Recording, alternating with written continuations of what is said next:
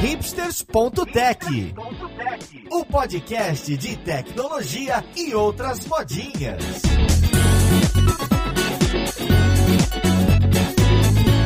Olá, caríssimo ouvinte, seja muito bem-vindo a mais um episódio do seu podcast favorito. Meu nome é Paulo Silveira, esse aqui é o hipsters.tech e hoje a gente vai falar de Staff Engineer, Principal Engineer, Staff Plus e todo esse monte de cargos e nomes que foram criados aí na última década e ficaram mais em voga nos últimos anos. Então vamos lá, podcast, ver com quem que a gente vai conversar.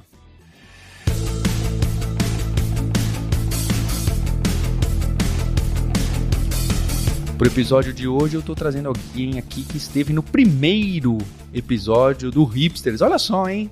Lucas Cavalcante, que é Principal Engineer no Nubank. Tudo bom, Lucas? Certo, tudo certo, Paulo. Na época eu não era Principal aí, é, faz, faz um tempinho aí. Né? Faz, faz. Quatro faz seis anos. Ou sete, talvez. Interessante, hein? Já não sei mais o tempo passou. e fica aí de trivia também. Foi o Lucas que trouxe a ideia do episódio, que eu fiquei ainda mais honrado. Muito obrigado, Lucas. Tô também aqui com Elton Mineto, que é Principal Engineer no PicPay e é uma figura emblemática aí também na comunidade, que eu tenho muita admiração. Tudo bom com você, Elton? Bom, obrigado pelo convite, pessoal, conversar sobre esse assunto maneiro aí.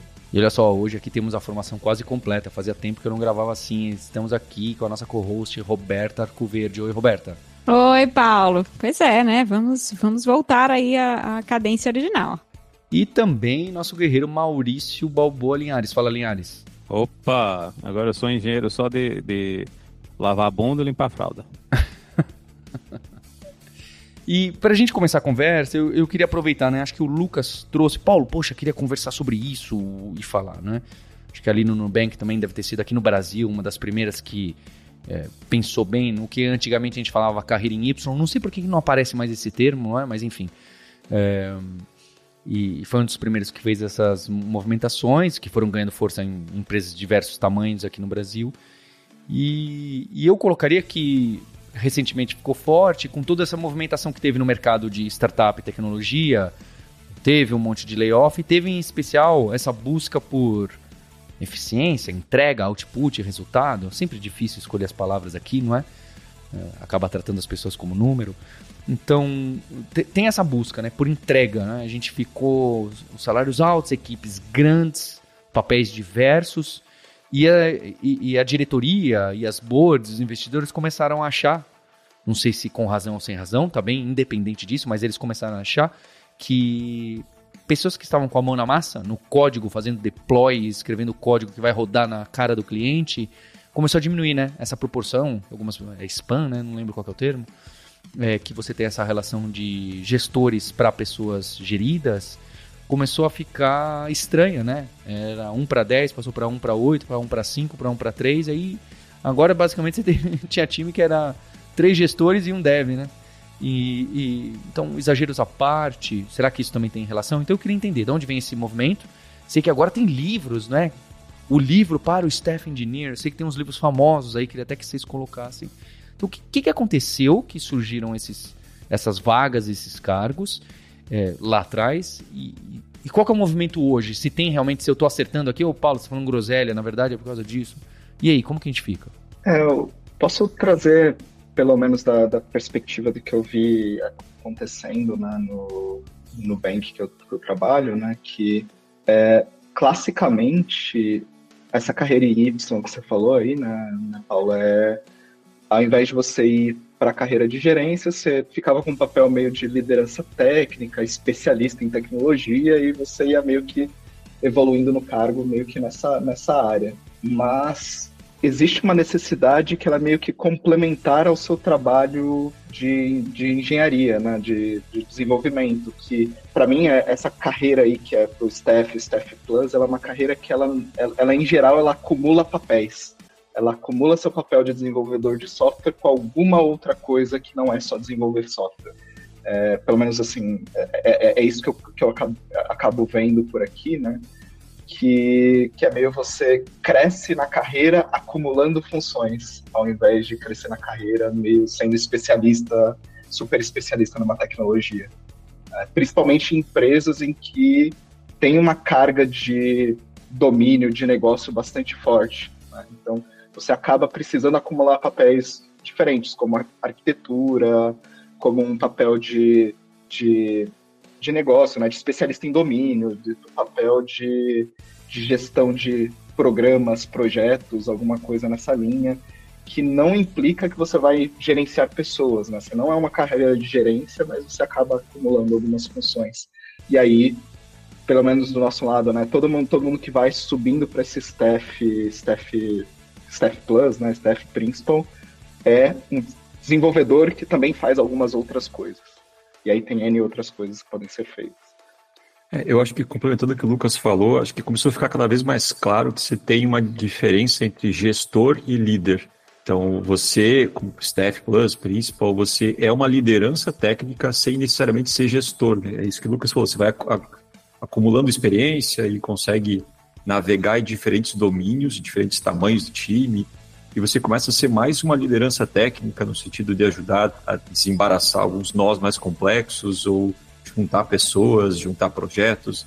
Mas você não precisa necessariamente pensar naquela trilha toda de carreira de, sei lá, é, realmente re, olhar para a carreira das pessoas, olhar conflitos, é, realocação de pessoas, sabe? Essa parte de gestão, isso tudo é uma, é uma carreira realmente completamente diferente. Né? Deixa, eu, deixa eu jogar uma pedra aí. É real mesmo para vocês esse negócio que vocês não têm que fazer trabalho de gestão? Porque, assim, não, não é a minha experiência, né? Que o, o, o trabalho de gestão, ele, ele, ele vai acontecer né? Porque você está, principalmente quando você está lá, staff principal, você está fazendo esse trabalho de costurar funcionalidades entre múltiplas equipes, entre múltiplas organizações dentro da empresa. E tem gestão aí, né? Você está fazendo gestão de projetos, você está fazendo gestão de pessoas, você está negociando roadmap, você está fazendo planejamento, né? Então, é, é, acho assim, não sei, não sei como é que é a experiência de vocês, mas na, na minha experiência tem muito trabalho de gestão que está envolvido nisso aí, né? Tem, tem a, a carga técnica ela é um pouco maior porque no geral você está você está é, é, operando, né, nesse num nível mais técnico, né? Você não está gerenciando pessoas diretamente, mas indiretamente você está fazendo o trabalho de gestão porque você precisa pegar essa funcionalidade que afeta ali metade da empresa e entregar esse negócio. Né? O, o, o seu trabalho é, é, o trabalho de organizar né, o, o, esse, esse, trabalho que é, é multifuncional, né, que, é, que pode ser, é ortogonal a vários negócios da empresa e fazer essa coisa acontecer. Né? Então, tem muito trabalho de gestão que precisa ser feito, né? não é só um, um trabalho técnico isso aí. Ô, ô, Maurício, acho que teu gerente tá meio delegando muita coisa para tu, viu? Pelo visto tem uma...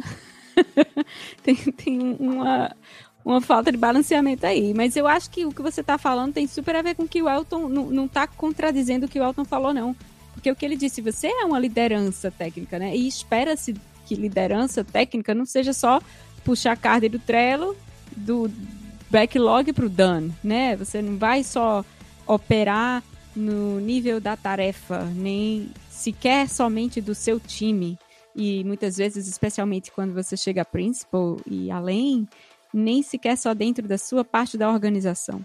Né, tem uma visão muito mais abrangente das soluções de tecnologia da empresa e do negócio como um todo. É aí que eu acho que entra o que o Maurício está falando com gestão, porque tem mesmo que existir um nível de organização um nível acima, né, do que de, de, organização, de raciocínio, mas de organização do ponto de vista até documental, né, de conversar com várias pessoas, de saber se expressar com clareza, de saber descrever suas ideias e propor suas ideias de uma forma que atinja não só o seu time, não só o seu gerente, não só a sua área, mas o negócio como um todo. Isso requer uma maturidade de fato maior. Mas eu acho que gestão, gestão, gestão de pessoas é outra coisa, né? Tem um outra é necessário haver uma outra pessoa na empresa cuja responsabilidade está em gerir isso aí.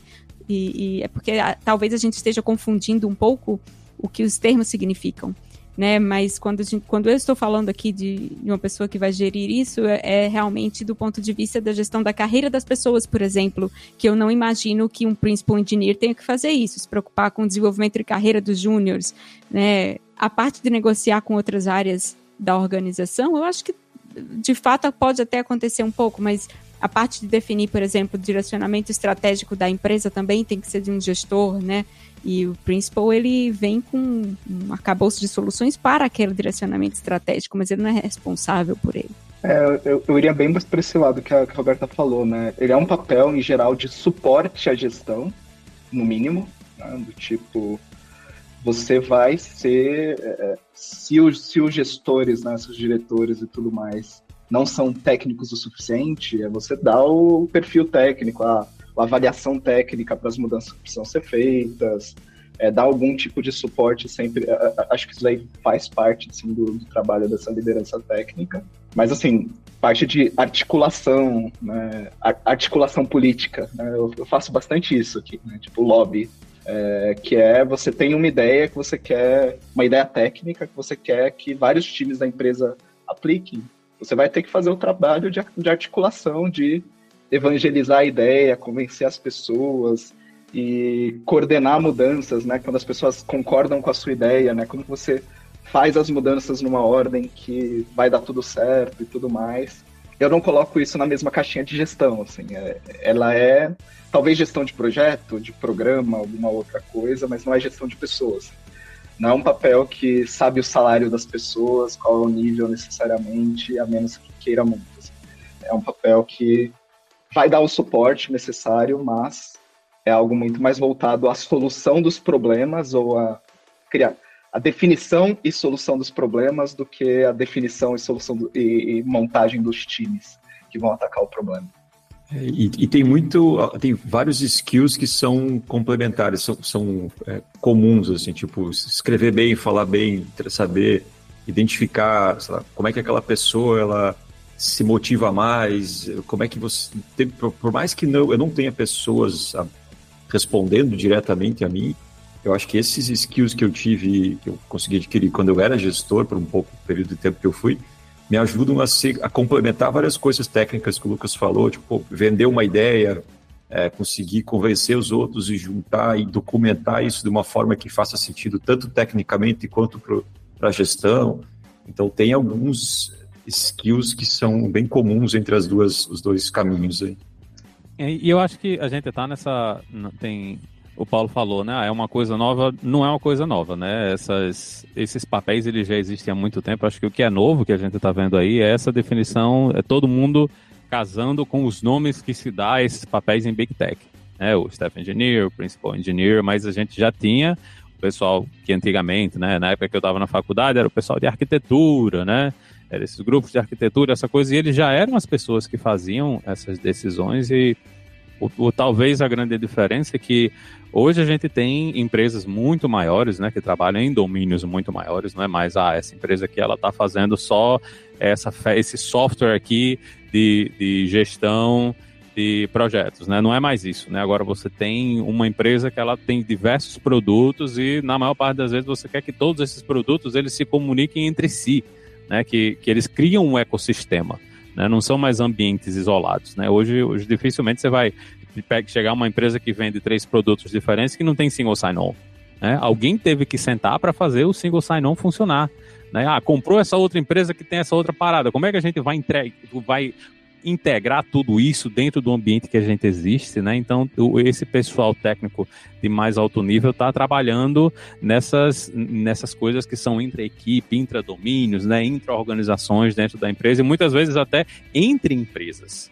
Né? Muitas vezes você tem que estar tá, você está trabalhando aqui com um, um, parceiro, né? Uma empresa parceira que faz, faz algum serviço, provê algum serviço para você e você tem que trabalhar junto com essa galera. Vai ter uma pessoa técnica que tem essa visão mais holística né, do, do ambiente para ajudar a fazer a parceria funcionar, para ver como é que isso funciona dentro do ambiente da empresa. Então, são papéis que já existiam. Eu acho que o que está acontecendo é que hoje a gente escreve um pouco mais sobre isso.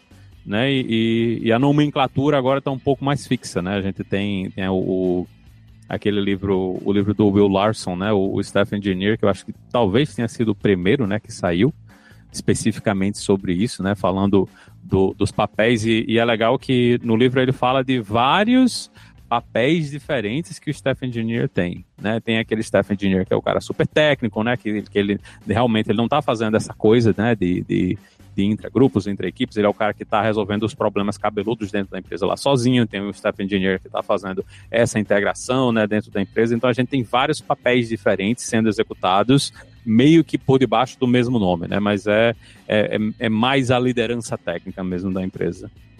É interessante esses, esses arquétipos que o Will Larson eh, levanta, que eu vejo na mesma empresa, assim, de, a, o meu papel ele é um pouco diferente, que eu estou numa área de plataforma, diferente do, do, do principal que está lá na área de cartões. Então é interessante que na mesma empresa os papéis eles são diferentes e eu percebo que do meu dia a dia, às vezes, eu acabo trocando de chapéu. Uh, então não é uma, uma, um papel fácil de descrever, por isso que às vezes parece novo, porque você começa a comparar uma empresa com outra. Tem algumas diferenças, às vezes, na mesma empresa. Então, acho que tem bastante é, liberdade, assim, esse papel para agir de, de é. acordo com a situação. Como todos os cargos já estão acontecendo isso, né? Eu costumo, eu, eu falo bastante isso aqui no Ripses, na Lula, eu falo, as pessoas hoje em dia, você pega o seu cargo que você tem na sua empresa, você vai trabalhar com o mesmo cargo na outra empresa, é, é, é outro trabalho. As organizações estão tão complexas, os trabalhos não são, as pessoas tentam ficar encaixando em rótulo, encaixa, e o nosso job description já ficou muito maluco. Eu não estou dizendo que isso é bom, tá? Nem se que é ruim, mas é uma realidade. Então, imagino que para esse staff é, também seja. Eu queria colocar algumas perguntas básicas. Posso? Porque, é, assim, ó, primeiro, é, e, e, eu imagino que não, mas é, é, é, obviamente, né? O staff é o sênior do sênior, tá? Eu que, é, desculpa fazer essa, essa, essa pergunta, mas, sim, é, é um cara mais sênior que o sênior e ele tá lá para resolver o problema crítico de entre times? É isso. Ou pode ser. Esse é um, um dos arquétipos, né? E a outra pergunta que tem a ver com a provocação do Linhares é. Esse staff, esse principal, na verdade, não é só uma forma da gente agradar aquela pessoa que não quero ser gerente, mas quero continuar aqui na empresa, hein? Me faz alguma coisa para mim. Não, não, não, cai nessa cilada. E aí, que é o que o Linhares coloca, é: não começa a aparecer algumas coisinhas de gestão na sua mão porque o seu chefe fala assim: ah, mas quer saber? Não vai ter jeito, vou ter que jogar isso aqui para. Sabe? Porque é, é, também é uma maneira que a gente, nós chefes, costumamos fazer para testar a capacidade de gestão de uma pessoa. Você começa a colocar uma tarefa de gestão, ou um time mais próximo, ou uma pessoa mais próxima. Deixa eu ver o que acontece aqui. Será que vai dar, vai dar rolo aqui? Não é? Então, acho que são duas perguntas, tá? Então, se o Steph é realmente uma pessoa super sênior e, e tudo bem se vocês falarem, você tá louco, Paulo, você não entendeu nada que a gente falou, tá tudo bem? Ou você fala, não, pode ser. E, e se é, esse papel é, olha, já que não, você não quer ser gestor e agora não cabe gestor, vamos fazer assim, mas quem sabe, hein? Você não vem para cá depois. É, o jeito que eu responderia isso é que você pode crescer na carreira como sênior, como sendo o programador que programa 10 vezes mais rápido do que os Juninho, mas a promoção para staff, ela não é só uma promoção de salário da vida, ela é uma, é uma promoção de responsabilidade também, qualquer que seja o escopo dessa responsabilidade. Né? Então, os arquétipos lá do, do engineer, cada um dos arquétipos ele adiciona uma responsabilidade extra ao, ao desenvolvimento de software. Né? Então, se você quiser ser sênior e só ganhar mais, eu acho que ir para staff não, não é muito a, a solução. É, a, é, se você virou staff, você vai liderar um time tecnicamente, ou você vai ser dono de uma, de uma arquitetura de um domínio completo, ou você vai mentorar um conjunto de, de, de, de engenheiros. É, é eu acho que sempre vem atrelado a uma responsabilidade extra. Então, é, acho que assim, parte de ser o sênior mais sênior, eu acho que não é, não é esse tipo de, de progressão da carreira. Perfeito. Pelo menos na, na, teoria, né? A gente sabe como é que é o nosso mercado. Já é isso que eu imaginei. papel isso de, que eu de pleno. Então, essa é a teoria e eu que eu vejo na minha experiência e, e empresas maiores, assim, eu vejo que isso acontece, você passa de sênior para staff, você ganha mais responsabilidades além do código. Você começa a mentorar essas coisas extras que o Lucas falou. Mas é, sempre tem alguns desvios, assim, acho que a gente tem essas career ladders, essas carreiras, descrições de carreira que estão, existem várias abertas que tem essa descrição, assim, conforme você vai, é, o teu impacto começa a aumentar, você como é, staff, você começa a olhar para o teu time, para a tua arquitetura, para os times mais próximos, você como principal começa a olhar para uma área inteira, ou para um negócio inteiro, é, uma área de negócio, Então, essa é a teoria e é o que a gente vê acontecendo em empresas maiores assim.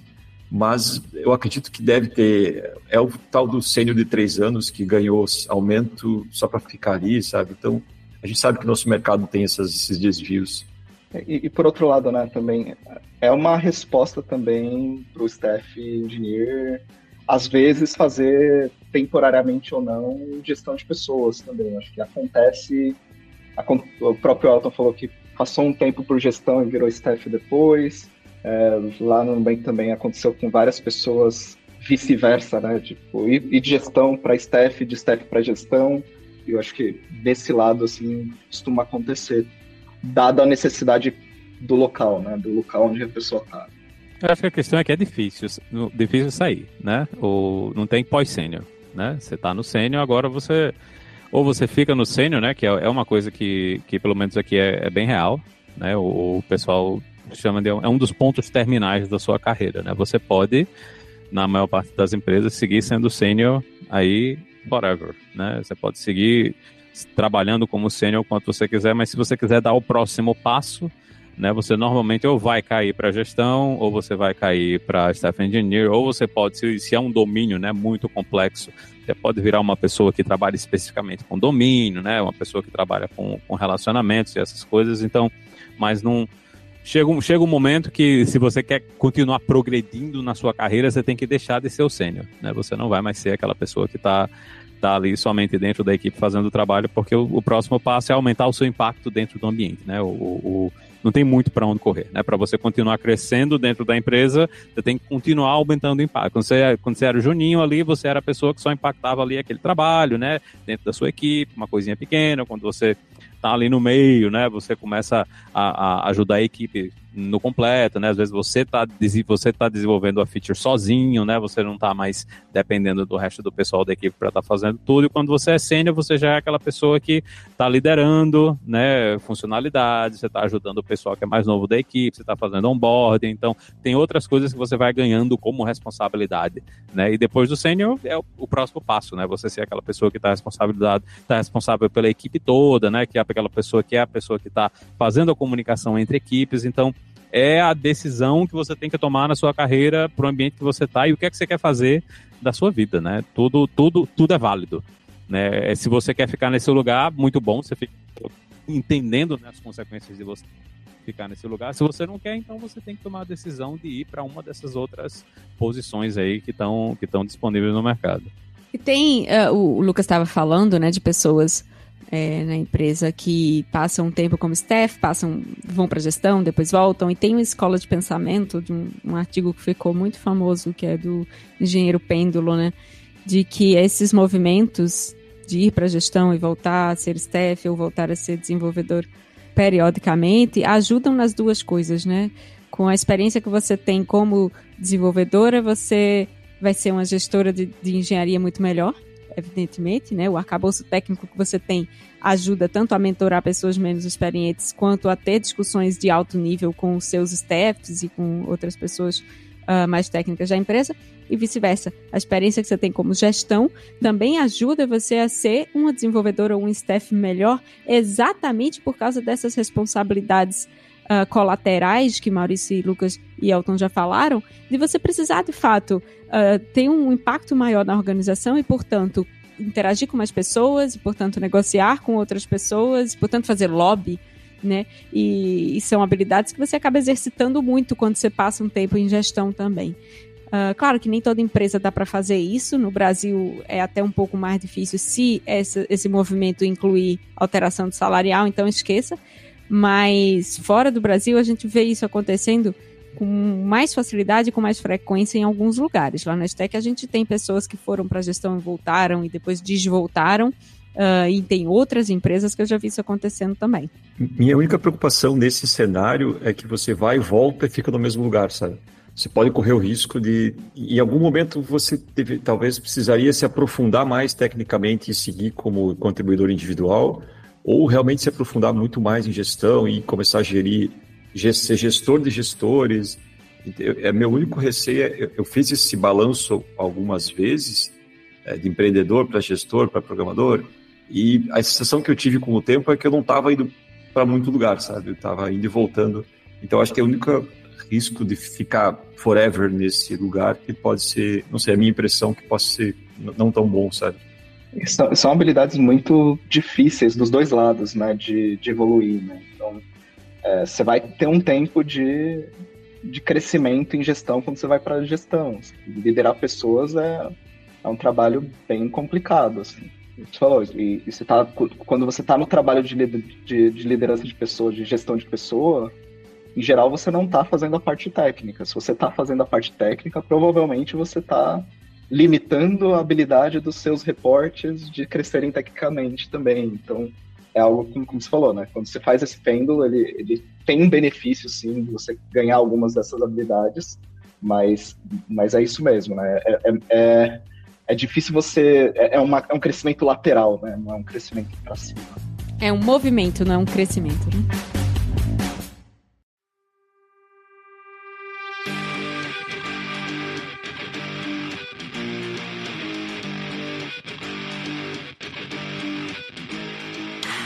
Tech lead para a diferença dessas, dessas outras carreiras? Aí tu complicou mesmo, porque tech lead, na minha experiência, é um papel ainda mais variável do que staff e principal, dependendo da empresa, da organização que você está. Gente, é, que vezes, caos, que caos. É um caos completo. Às vezes, dentro da mesma empresa, tech leads em times diferentes têm responsabilidades e, e e atividades diferentes também, tá? Não, não existe padronização. Até hoje eu não consegui enxergar exatamente assim, ah, não, mas no geral. Até, eu acho que até para desenvolvedor staff até tem um pouco mais, tá? Para líder técnico é um negócio que é completamente maluco.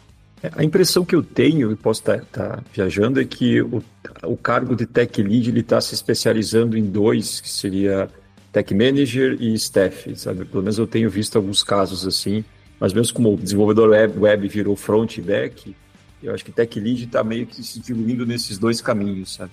Porque o tech lead acaba fazendo um pouco de tudo e aí conforme começa a ficar complexo, você acaba dividindo isso. Eu tenho até essa mesma impressão também, né? Que é, é, meio que o tech lead seria um protótipo de staff, assim, né? Então, ou, ou você vai para gestão mesmo e você é um líder técnico que também gere as pessoas do seu time, ou você é um uma pessoa que está a ponto de virar staff engineer e você já vai para o lado de staff engineer. Seria um, um sênior que ganhou a responsabilidade de liderar o próprio time até que ele comece a expandir para outros times. Assim.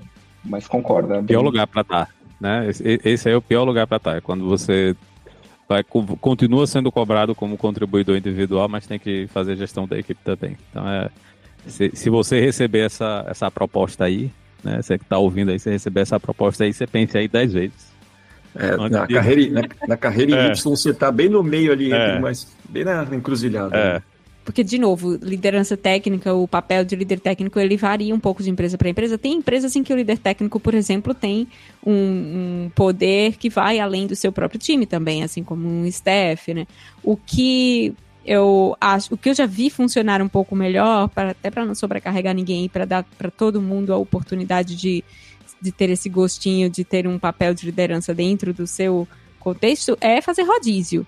Né? Na Stack, durante o tempo, tinha times que eram times um pouco maiores e que vinham essa necessidade de ter uma pessoa designada como representante de turma, né? Que é o líder técnico. E esse representante, ou esse líder técnico, ele rotacionava a cada seis meses. Então, quem tinha interesse levantava a mão e o gerente do time ia lá e ficava fazendo essa gestão de quem era o líder técnico a cada período de tempo. Tem prós e contras também, né? Mas é um papel que eu acho um pouco mais difícil de definir. Na minha experiência, que eu já fui líder técnico em três empresas diferentes, inclusive, em cada empresa fazia uma coisa diferente.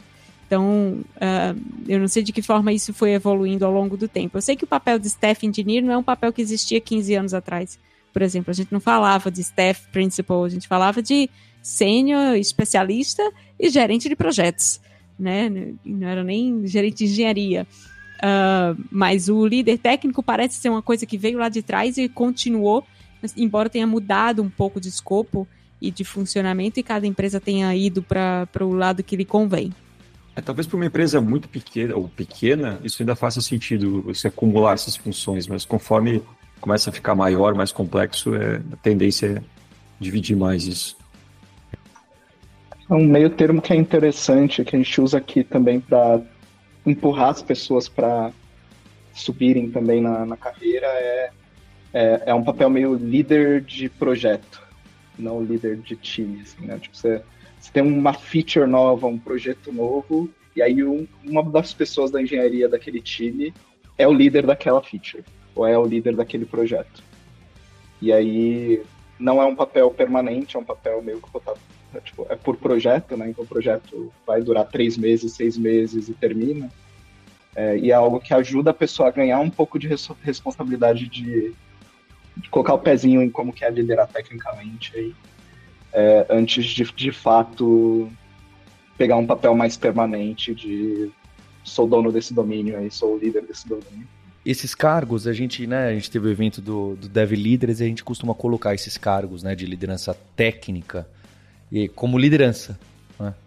E, e eu acho que isso é um, uma boa questão, porque se essa pessoa está liderando, ela tem o, o poder decisório em relação a stack, mudanças, como que os times trabalham, como que eles ou, ou isso é eu vou ajudar, sabe? Ele tá mais como um, um pivô que fica andando de lá para cá e ajudando, ou tem um espaço de que não, olha, se falou tá falado. Ou, ou, ou, fica entre. Porque acho que justo é essa provocação que a gente tá fazendo aqui, né? Que eu achei interessante esse que eu puxei do Tech Lead e que vocês todos jogaram e falaram: não, olha, acho que o Tech Lead é bem o mais estranho de todos. Porque acho que foi um dos primeiros, né? Foi o primeiro que apareceu em muitos lugares. Mas não, o Tech Lead, ó, ele tá tentando fazer um manager e o staff meio que numa pessoinha só e, e tal. Mas ali essa pessoa tinha algum poder, né, em relação. Talvez seja mais gestão, né, que a gente tá colocando aí. Mas enfim, vocês entenderam a pergunta. É, o, o, que poder então que essas pessoas têm em relação à decisão, em relação a dar uma ordem, né? Literalmente, é isso a questão. A dar uma ordem para um time técnico que ele participa ou para uma pessoa tem ou não tem? Já que não é gestor, não tem. Então como que faz? O, no livro do Will Larson, eles definem um, um, dos arquétipos como a mão do rei, que é aquele a pessoa que o gestor dá um certo poder para a pessoa para ela tomar a decisão, e aí você tem essa, essa posição de dizer que vai ou não vai, ou alguma coisa assim. Eu acho que talvez não seja tão saudável assim o staff e o principal darem sempre a palavra final, porque você acaba virando gargalo de todas as decisões Uh, eu acho que é mais saudável assim você influenciar e levar as pessoas a tomarem decisões e você ajudar elas a tomar decisão do que você tomar todas as decisões assim. Mas tem esses casos de que, como é descrito na literatura, eu não vi na prática acontecer isso muito, de você receber essa, essa benção para abortar um projeto, por exemplo, sem. Mas eu, eu acho que é, de, em devidos casos pode acontecer. Mas eu acho que o caminho, mais ou menos, é, é assim: você leva as pessoas ao caminho, ah, pela tua experiência, você, pô, aqui tem uma, uma, uma armadilha, ou aqui a gente tem que integrar com outra coisa. Como você está vendo a big picture, você pode trazer mais insumos para as discussões. Eu acho que é, você acaba tendo muito mais influência do que é, decisão final, assim, sabe? É, uma consequência de você não ser gestor de pessoas é que você também não é chefe de ninguém, certo? Você não ser chefe de ninguém significa que você não tem o poder de mandar as pessoas fazerem as coisas, né? Então, é, em geral, a consequência é que os donos da decisão são as pessoas que estão na cadeia de gestão, não as pessoas que estão nessa carreira de né, nessa cadeia de staff principal da vida, né? Então, é, muitas vezes é, ou, ou, ou as coisas operam no bom senso, do tipo. É, você consegue convencer as pessoas próximas aí a fazer aquilo que você queria que fazer, que fosse fazer. E aí você meio que empresta o poder de decisão do gerente mais próximo aí. Ou é algo que tem um esforço bem grande para qualquer decisão que você quer que, tenha, que seja tomada para que ela seja executada de fato. Eu não sei se vocês tiveram experiências nessa, nessa, nessa área, assim, né? mas quanto maior é a decisão, né, no sentido de quanto mais times essa decisão afeta, mais difícil é tomar essa decisão, principalmente porque, de novo, você não é chefe de ninguém. Você não tem como, de fato, a não ser por influência, a não ser por convencimento, é, fazer com que essa decisão seja final de verdade, né? seja assinada pelo gestor da sua área. Lá. Então, tem bastante dificuldade com isso. Ninguém consegue eu... fazer isso, né? Isso é o. Nem, nem, nem o gestor vai conseguir chegar para uma empresa de 10 mil pessoas e dizer a gente vai fazer isso e vai acontecer. Não é assim que funciona, né? No, no mundo real, Nem de longe. mesmo o gestor. É, mesmo no mundo, no mundo real, onde o gestor tá lá, é o dono da empresa, ele diz: ah, a gente vai fazer isso. Para você conseguir fazer 10 mil pessoas se movimentarem para fazer esse negócio, é muito trabalho, bicho. Não é o cara lá de cima dizer, é todo, é isso se filtrar pela cultura da empresa, pelos roadmaps, pelas equipes, pelo trabalho, por tudo que tem que ser feito, pela parte de, ah, isso aqui é o que dá dinheiro. Tem tanta coisa que tem que acontecer para uma decisão ser tomada dentro da, da empresa, que eu acho meio ilusório esse negócio que dá para uma pessoa do lado de gestão dizer que ah, isso vai acontecer e a parada vai acontecer. Né? Não, não, não é porque a pessoa está no caminho da gestão que ela manda e, e, e, obedece, né? Nem, nem rei faz isso, né? O rei, quando ele, quando ele mandava um negócio, ele precisava de um monte de gente ali acompanhar ele no, no que tivesse que fazer, né? Não, não, não era só, ah, não, eu resolvi, isso vai acontecer e está resolvido, não. E, e, não é nem só engenharia, né, que tem que ser convencido. Muitas vezes você precisa convencer os, os grupos adjacentes vendas, marketing, produto, design, dependendo do, da qual é a é. proposta que você está fazendo, mesmo que você convença o CTO, né, o CTO vai ter lá o trabalho dele também de, de precisar negociar isso com os outros membros da liderança sênior da empresa, de, de quem quer que, dos C-levels, né, com quem eles têm que negociar.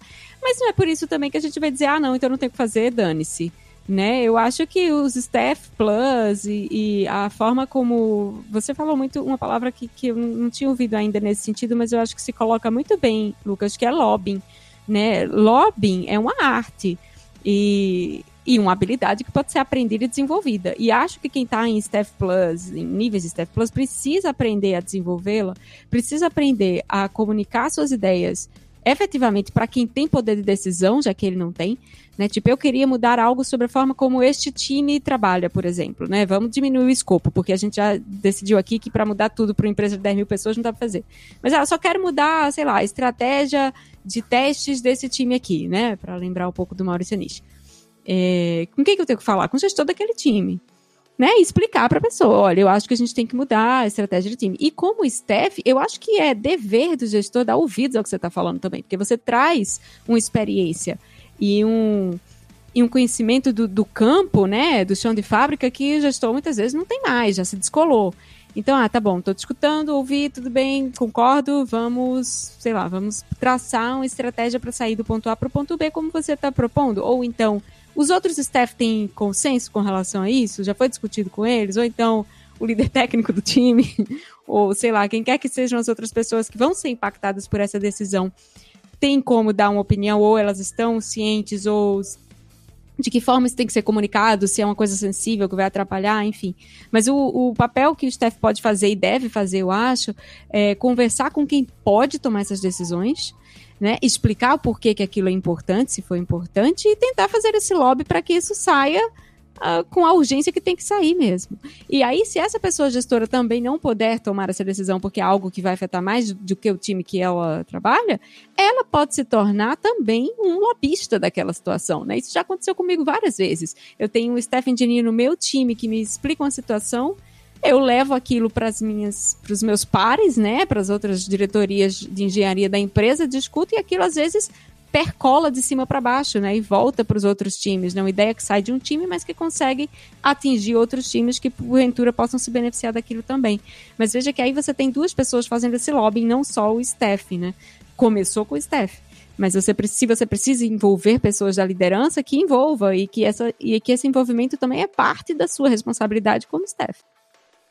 É isso que é. não pode ter vergonha do, do toma lá da cá, né?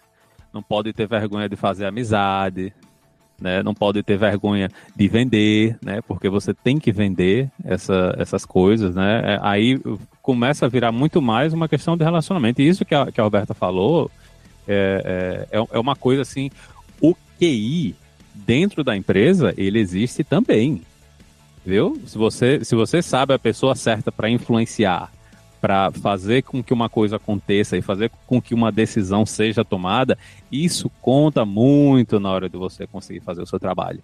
Né? Então você tem que ter essa visão de que os relacionamentos agora eles são muito mais importantes. É.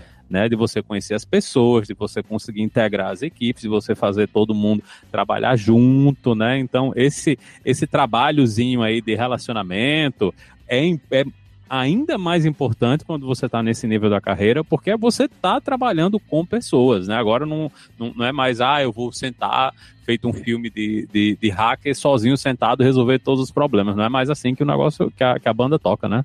É, eu acho isso que o, isso que o Maurício falou, tô, tem um livro chamado The Staff Engineer's Path, que é da Tanya Rayleigh. Ela, ela dá um nome que é capital social, para isso que o, um pouco disso que o, que o Linhares falou, né? Você acaba tendo esse, você pode emprestar capital de uma outro gestor, você pode gastar o teu capital em algum projeto, você pode ganhar capital ajudando outro projeto. É o tomar lá da cá com um nome mais chique, assim, que é o capital social. Então você consegue pesar nos teus projetos essas, esses pontos, sabe? E uma coisa que, que, a, que a Roberta falou também, acho que a gente não tem a capacidade de decidir tudo, mas o nosso nossa palavra como técnico ela começa a ganhar mais peso conforme você vai ficando mais mais sênior. E a gente pode influenciar um projeto que está indo para um caminho errado vai dar problema de segurança ou alguma coisa assim. A gente talvez não consiga parar o projeto ou mudar o caminho mas a gente consegue ajudar ele voltar para o caminho certo sabe? É eu acho eu gostei muito tá eu gostei muito dessa parte aqui do podcast desde que o o Linhares fez aí o exemplo do rei, né? Então ele colocou muito bem que nem mesmo o poder absoluto consegue exercer o poder absoluto, não é? Então, é, e acho que quando a gente começa a realizar isso, a perceber isso dentro de uma organização, seja você gestor de duas pessoas ou de mil, seu trabalho começa a ficar mais é, fácil de você entender por que, que não acontece. Porque somos assim, as pessoas são assim, a gente precisa do driver, a gente precisa ser convencido e existe dentro das sociedades, né, da cultura de empresa, tem pessoas que são muito mais difíceis de ser convencidas, independente se a coisa é melhor ou pior. Então, é, é assim, né? As pessoas querem lutar contra, falam, não, eu só vou contratar pessoas que não são assim. Não, mas a, a, o design organizacional anda para esse lado e isso acontece. Então, se você tentar evitar esse atrito, e falar que ele nunca vai acontecer, aí que você nunca vai conseguir gerir ou convencer ou influenciar ou decidir. Então é interessante aqui, né? Por isso que eu sou amigo pessoal do Linhares, da Roberta, porque eu realmente estou sempre aprendendo. E eles deram aqui, obviamente, junto com, com o Mineto e com o Lucas, uma lição, tá bem? Porque é isso que eu enxergo hoje, né? Que eu trabalho numa organização já que não é mais pequena, né? Somos com mil pessoas. E aí essas dificuldades que eles citaram aqui, que antes, quando eu era uma empresa menor, eu não enxergava, né? Eles já falavam algumas dessas coisas, eu não entendia esse papo direito. Hoje em dia, na cultura organizacional, você vê isso acontecendo na sua cara. Não é só porque você é o chefe, você manda e todo mundo fala, beleza, vamos fazer isso. Tem pessoas que não vão querer fazer. E ponto. Algumas vão te falar, outras não vão te falar o que é muito mais complexo, ainda mais no negócio técnico. Ou, você... ou, algumas ainda vão dar uma de cínico, vão acenar com a cabeça. Isso. E não é que ela é malvada ou ruim, tá?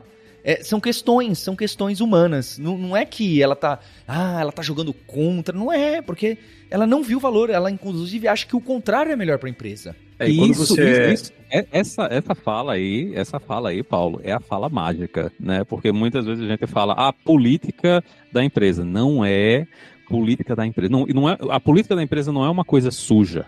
Exato. Né? Não é necessariamente uma coisa suja. Ela po pode ser uma coisa suja? Pode, mas ela não é necessariamente uma coisa suja, porque você, certo, está vindo com a sua perspectiva do que é importante para ser feito, mas a pessoa que está ali executando aquele outro trabalho, ela pode ter outra prioridade.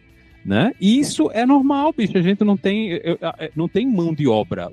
Eu, eu, eu, pelo menos, não conheço nenhum lugar, eu nunca trabalhei num lugar que a gente tivesse mão de obra suficiente para fazer tudo que a gente precisa fazer. Né? Então, o, o, que é, o que tem que acontecer é que a gente tem que decidir o que é que é prioridade agora né, para o trabalho que eu estou fazendo, para minha equipe, para minha organização e entregar isso. Então, quando eu chego para outra equipe, para outra organização e digo, olha, fulano, eu preciso que você faça isso, porque isso é importante para mim.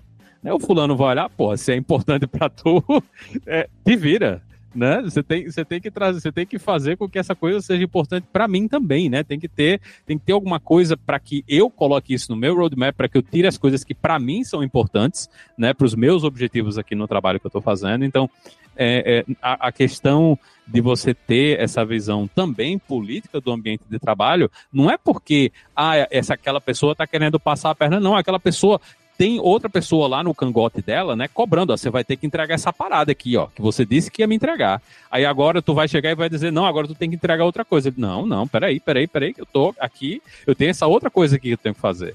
Né? Como é que eu vou fazer essas duas coisas se eu não tenho tempo nem gente o suficiente para fazer tudo? Né? Então a gente está a gente tá trabalhando nesse equilíbrio, né? Então o trabalho é você conseguir conciliar, né, todas essas necessidades que a gente tem dentro do ambiente de trabalho, descobrir o que é que são as coisas que são realmente críticas, né, para o negócio como um todo e colocar todo mundo nesse mesmo caminho. Né? Não é porque ah, eu acho que isso aqui é melhor, então todo mundo acha alguma coisa que é melhor, né? O, o, importante aí vai ser como é que você vai vender isso aí que realmente é melhor e vai dar mais resultado no final. É, quando você é júnior de pleno, você acaba não ficando tão é, em contato com essas dinâmicas assim de, de, da empresa. Conforme você vai ficando mais sênior, elas fazem parte do teu dia a dia e você precisa entender a navegar entre elas, você precisa entender a, a, a jogar o jogo, manipular o jogo quando se precisa. Então, acho que quanto mais sênior staff para cima, mais você precisa, essas, essas skills são, são importantes. E, e ainda mais trazendo o problema que, em geral, o que você está pedindo é defendendo algum atributo técnico, não um atributo de negócio, certo?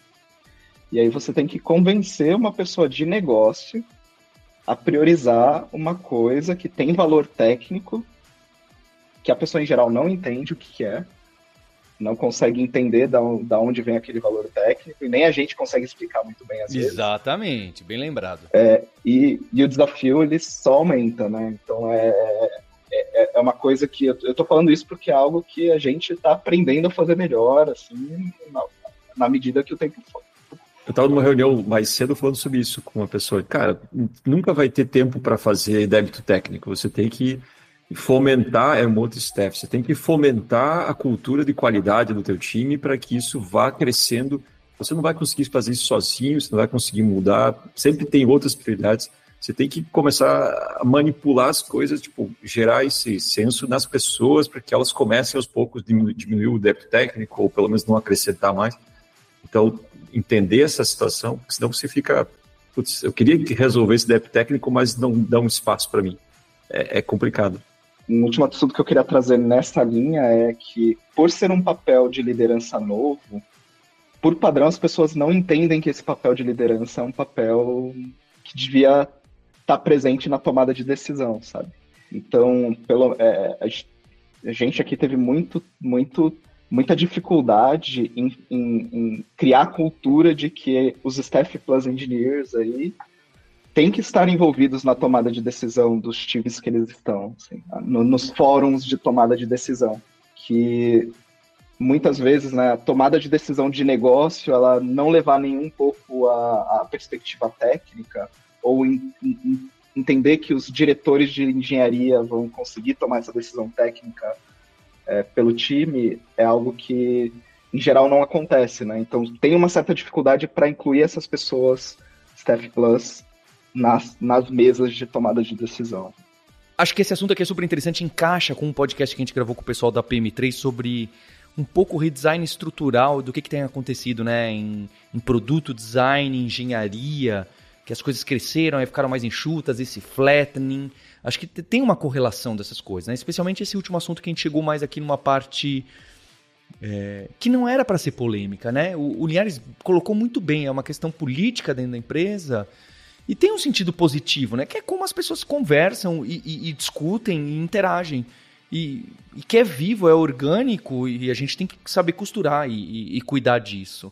Às vezes a gente não tem coragem de falar porque realmente soa, como de novo o Linhares bem colocou, sujo, né? Soa como, ah não, mas é, aí tem que fazer assim, tem que fazer assim. É, vamos fingir que não? Né? As pessoas têm que se comunicar e se expressar e falar: olha, veja bem, então que eu converso, vamos conversar, vamos trazer essa ideia, vamos discutir, vamos chamar e, e trazer a luz, né? Trazer a luz, como já dizia o Chaves, né? O, a discussão para que a gente possa enxergar as coisas. Então eu queria agradecer aqui o Lucas, o Elton, Linhares, a Roberta. Eu gostei bastante, mesmo não entendendo desses cargos. É o design organizacional, né? Então é, é algo que é muito interessante e, e cada vez mais é mais diverso. As empresas, como a gente colocou desde o começo, funcionam de maneira completamente diferente uma das outras. É impressionante. Até o cargo de estagiário de engenharia é, é diferente nas empresas. É, é, é, incrível, né? É fascinante. E queria agradecer você, ouvinte, pelo download, pela audiência. E a gente tem um compromisso na próxima terça-feira. Hipsters, abraços. Tchau.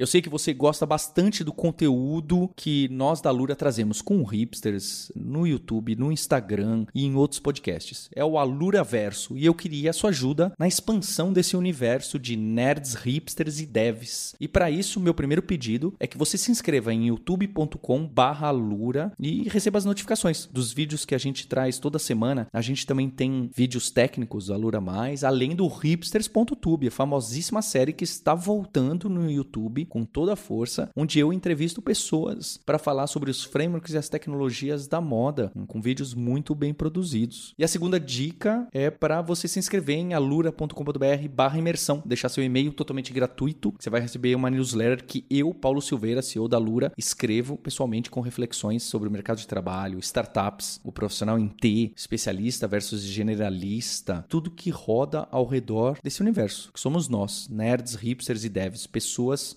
genuinamente interessadas em saber como as coisas funcionam. Eu tenho essa paixão e imagino que você compartilhe ela comigo também. Obrigado. Este podcast foi produzido pela Alura. Mergulhe em tecnologia. E Faculdade FIAP. Let's Rock the Future. Edição Rede Gigahertz de Podcasts.